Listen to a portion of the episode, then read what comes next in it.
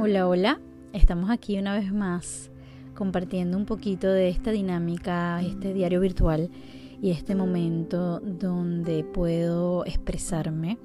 donde puedo compartir con ustedes y quizás uno de los dones o una de las cosas que más me apasiona comunicar.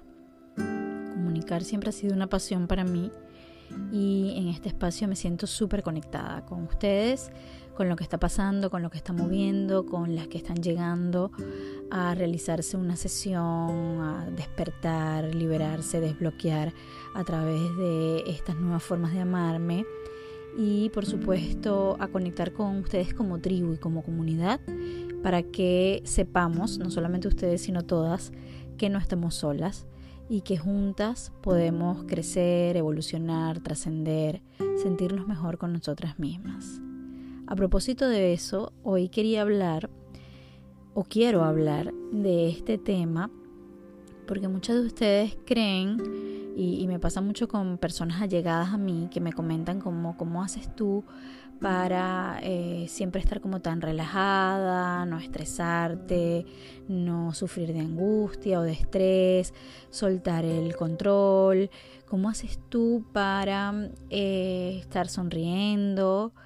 Y, bueno, no, no, no creo que, que podemos juzgar a una persona por los momentos que compartimos con esa persona o por las redes sociales. Obviamente eh, sí, claro que sí, em, evolucionado y he trascendido muchísimas cosas de mi personalidad, de mi emocionalidad, de mi sistema de supervivencia, esas creencias y esa programación de 0 a 6 años. No quiere decir que no valide mis emociones que eh, están catalogadas como no tan cool, como la ira, la rabia. Al contrario, fue un proceso para mí poderlas validar y saber que también forman parte de mí y aceptarme con mis sombras. Sin embargo, quería contarte varias cosas que no sabes sobre mí y que yo pude trascenderlas y que hoy puedo decir que no son parte, que ya las reprogramé, que ya las solté, que ya las que ya son parte de mi pasado. Por ejemplo, y algunos no lo pueden creer porque ahora estoy en, este ámbito todo holístico y todo eco-friendly, eh, todo ecologista y todo mm, minimalista, pero yo fui compradora compulsiva y esa esa acción o esa obsesión o esa compulsión es una adicción como todas y esas adicciones vienen de un vacío emocional, querer llenar un vacío emocional. Y creo que de muchas cosas que he superado desde el momento que, me convertí o pasé por el proceso de ser coach ontológico, lo que una de las cosas que más me costó alcanzar fue dejar de ser compradora compulsiva, porque había una emoción guardada muy de fondo. Y hoy realizando una meditación donde conecto con mi útero para, eh, digamos, quemar o dejar morir todas esas sombras o todas esas programaciones o todas esas esos traumas quizás de esta vida o de otras vidas que están alojados en mi útero y dejando salir y nacer una nueva yo o una nueva diosa. Recordaba que no siempre me sentí tan tranquila, que tuve muchos momentos de ansiedad, no solamente con las compras, sino con cualquier cosa que era muy mínima, cualquier comportamiento de mis hijas que no me parecía que, que, era bueno para ellas, yo entraba en ansiedad, en preocupación constante. Mi sistema de supervivencia, es decir, de dónde vengo, mi mamá, las mujeres de mi sistema, eh, vivían en angustia, preocupadas y en dolor por los demás. Estaban muy desconectadas de su placer y estaban más conectadas con el sufrimiento. De hecho, recuerdo pensar cuando era niña en esta frase que decían mucho de mi mamá, que era una santa y que se había ganado el cielo. Pero ¿por qué decían esto? Porque aguantaba, aguantaba mucho, aguantaba patrones y conductas de un hombre que era mi papá, que no mm, quizás no estaban dentro del dentro de lo normal porque además a pesar de que mi papá era alcohólico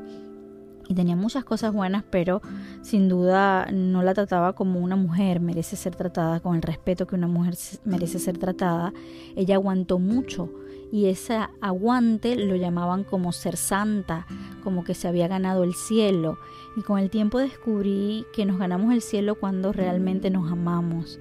eso no es una forma sana de amar, cuando realmente nos respetamos a nosotros mismas, cuando realmente nos ponemos y nos reconocemos como diosas y reconocemos que nuestro cuerpo es nuestro templo, pues no vamos a dejar que nadie abuse ni física, ni mentalmente, ni emocionalmente y mucho menos sexualmente de nosotras, ¿no? Entonces, bueno, eh, yo crecí con eso, crecí con todo eso y, y era una adulta llena de muchas, muchas ansiedades, de muchas preocupaciones, de mucho dolor y sufrimiento por el otro, querer salvar la vida y eh, sostener los problemas del otro. Eh, de hecho, era codependiente. Codependiente significa que quería mantener las dependencias de otros, las adicciones de mi hermano, las adicciones de mi papá o la enfermedad de mi mamá. Yo quería tenerlas en mi hombro. Y se dice fácil llegar aquí, pero he pasado por muchísimos procesos, he pasado por muchísimas situaciones, circunstancias, momentos dolorosos, pero por supuesto herramientas, herramientas que la vida me ha puesto, herramientas que la vida me ha dado para poder hoy sentirme tranquila, sentirme plena, que obviamente paso por emociones como tú, no soy un robot, pero ahora es más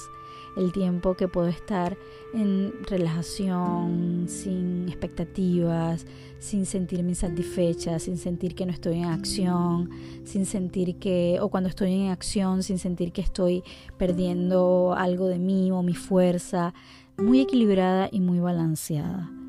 Eh, puedo decir que es un proceso para mí y lo veo en otros, lo reconozco, lo honro y sé lo difícil que es estar en estados de ansiedad. Y muchas veces la gente te reconoce como, ah, pero si tú nunca has sufrido de depresión, tú nunca has sufrido de ansiedad, tú nunca has sufrido de alguna adicción, es muy fácil para ti decirlo. Pero ser resiliente no es tan sencillo como la gente cree salir de todo eso, romper con todo eso, decidir hacerlo diferente, elegir diferente, pensar diferente, actuar diferente a ese sistema de donde vienes, tiene muchísimo trabajo. Empezando que ese mismo sistema que son tus familiares más cercanos o tus amigos más cercanos empiezan a estar en desacuerdo porque la oveja negra o la oveja psicodélica o la oveja de arcoíris que estamos eh, haciendo las cosas diferentes siempre vamos a ser señaladas y siempre vamos a ser un poco excluidas también. Y, ese proceso duele y ese proceso eh, tiene también mucho mucha tela que cortar en cuanto a crecimiento, reconocimiento, en cuanto a, autovaloración.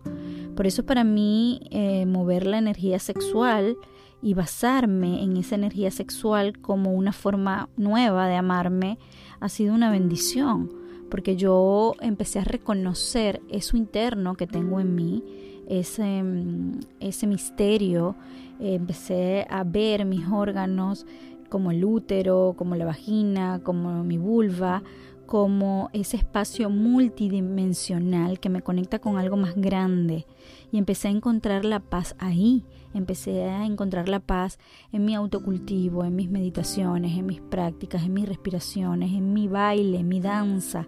en mis carticas de tarot, en mis rituales. Ahí empecé a encontrar ese centro, ese centro que ya no me llevaba a actuar desde el vacío, a buscar afuera algo que no tengo adentro, a comprar compulsivamente o a comer compulsivamente o a, mm, salir porque no quiero estar en mi casa porque no quiero escuchar el silencio, mi silencio, el silencio de, estar en una casa donde no hay ruido, a esa necesidad que también tuve por muchísimo tiempo de estar siempre distraída o entretenida o apagada bien sea con algún electrónico, con alguna o con muchas cosas que hacer, a veces nos apagamos con eso. Tengo tantas cosas que hacer que entro en la inercia y me apago y así no me doy cuenta de ese gran vacío y ese gran dolor que tengo dentro de mí. Y yo te puedo decir que,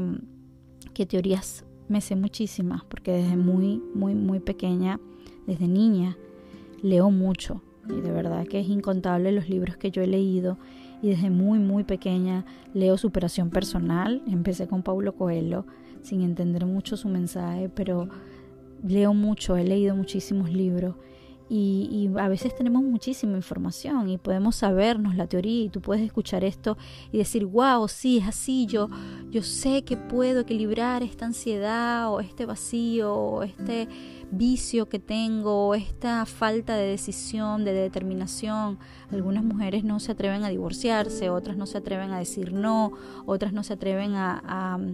a irse de un lugar donde no quieren estar o a decir lo que no quieren sentir o lo que no quieren hacer o simplemente no se atreven a decir lo que les gusta en la cama, en su placer, en su intimidad. Y, tú lo puedes escuchar y, salir de aquí y decir, es verdad todo lo que ella dice, yo voy a ir a hacerlo. Pero si tú no haces un movimiento dentro de ti, si tú no habitas tu cuerpo, difícilmente lo vas a poder lograr. Integrar es eso. Integrar es cuando ya has buscado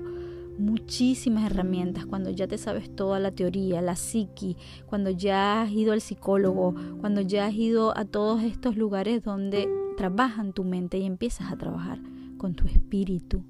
con lo espiritual, que no tiene que ver con religión. Todos somos seres espirituales, claro que sí, pero estamos muy desconectados. Estamos muy desconectados de nuestro sentir, de nuestro corazón, aunque suene muy cursi.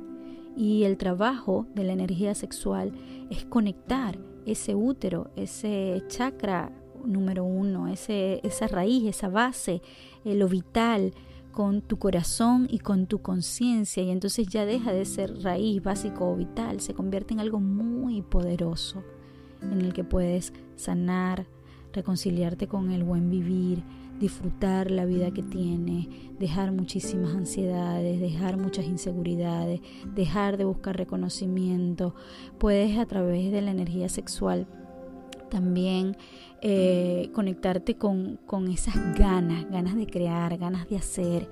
ganas de, de hacerlo diferente, con la alegría, con la vitalidad, con la tolerancia, con el nivel de conciencia, porque yo no podía en ningún momento relacionarme como una poderosa hija de la tierra o como una